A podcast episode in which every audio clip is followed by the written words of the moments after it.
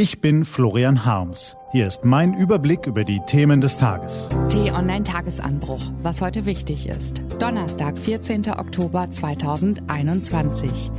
Herzlich willkommen beim neuen FC Hollywood. Ex-CDU-Chefin Kram-Karrenbauer zieht einen Vergleich zwischen CDU und FC Bayern. Der fördert ein paar unschöne Parallelen zutage. Heute vom stellvertretenden Chefredakteur Florian Wiechert, gelesen von Ivi Strüving.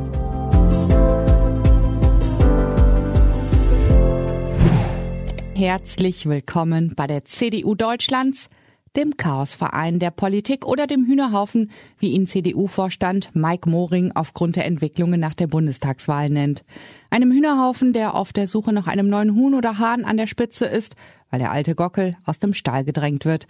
Oder besser gesagt, weil er selbst den Rückzug antritt, bevor man ihn vor die Tür setzt. Und das vollkommen zu Recht, wie Verteidigungsministerin Annegret Kramp-Karrenbauer zum geplanten Abgang von noch Parteichef Armin Laschet in der Zeit erklärt. Wer als Vorsitzender die Verantwortung trägt und den gewünschten Erfolg nicht liefern kann, ist in der CDU schnell Vergangenheit. Ich habe die CDU immer ein bisschen mit dem FC Bayern München verglichen. Die CDU erwartet Erfolg und man erwartet von ihr Erfolg.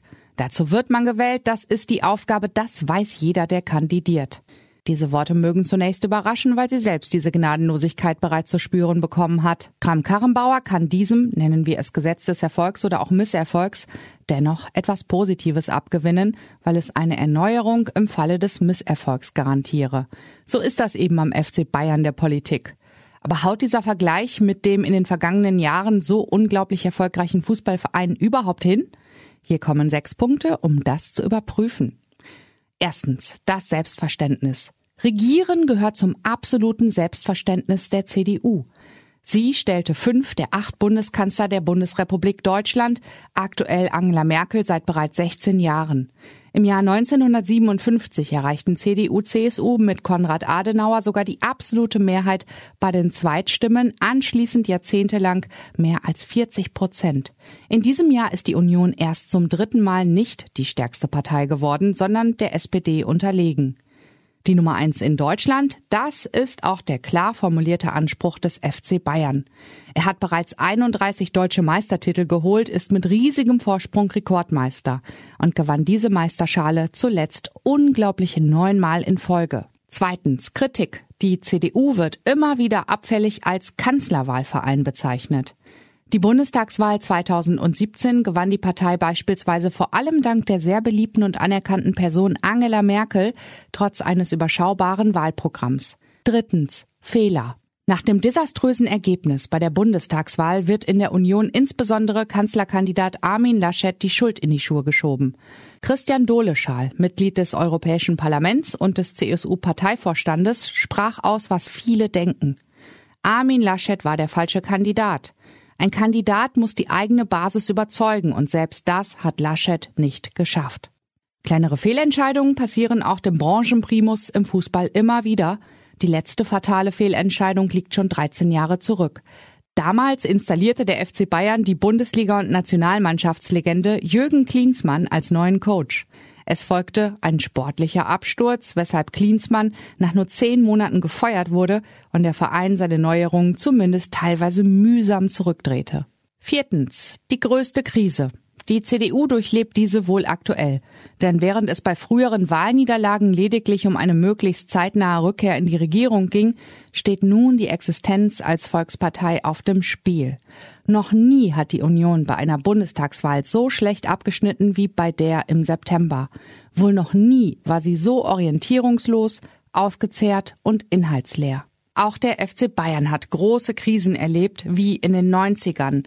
Der Verein verschliss einen Trainer nach dem anderen. Auch in der Clubführung ging es turbulent zu. Anfang der 90er kämpfte Bayern sogar gegen den Abstieg, blamierte sich im Europa- und DFB-Pokal. Fünftens, die Außendarstellung. Sowohl CDU als auch der FC Bayern sind stets bemüht, nach außen ein geschlossenes Bild abzugeben, was nicht immer gelingt. Sechstens, die große Erneuerung steht in der CDU jetzt bevor. Anfang der Woche verkündete Generalsekretär Paul Ziemiak, dass man die gesamte Parteispitze samt Bundesvorstand neu wählen wolle.